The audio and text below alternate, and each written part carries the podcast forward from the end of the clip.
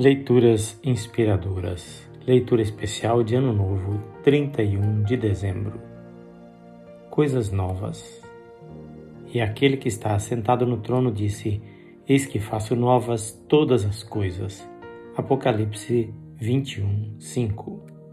Assim que, se alguém está em Cristo, nova criatura é.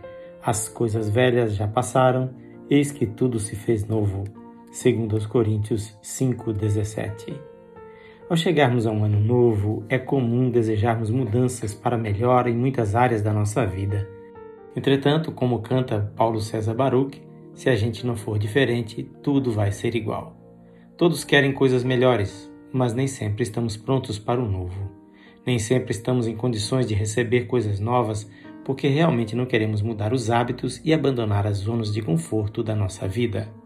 Muitos querem um casamento melhor, mas não estão preparados para ser melhor marido ou esposa.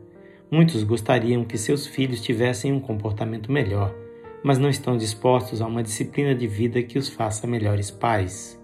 Queremos melhores condições financeiras, mas não nos disciplinamos para ter uma administração financeira mais sábia privando-nos de gastos supérfluos, nem nos dispomos a sacrificar alguns hábitos de consumo, etc.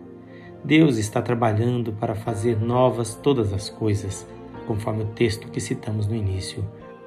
Ao final, como pronuncia o texto de Apocalipse, haverá novos céus e nova terra, nos quais habita a justiça, conforme 2 de Pedro 3,13. Porém, como nos mostra o outro texto de 2 Coríntios 5,17, esta novidade de vida está em Cristo. Sim, as coisas novas de Deus estão condicionadas à nossa submissão e relacionamento com seu Filho.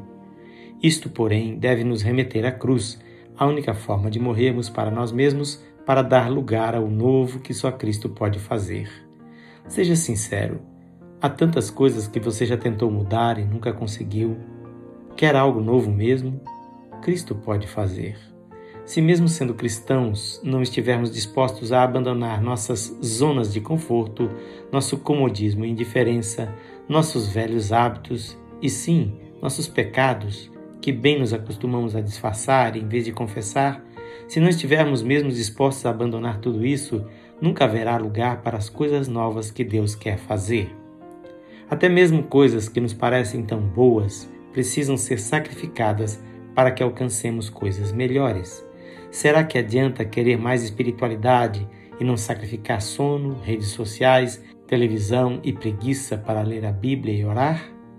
Como vamos alcançar mais sabedoria se não estamos dispostos a deixar de lado aqueles games e ler um bom livro?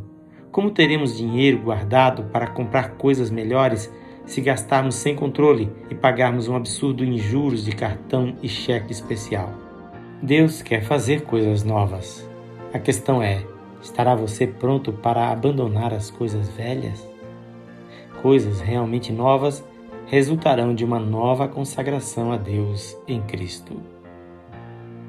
O texto desta leitura é de autoria deste seu amigo, Pastor Edson Grando.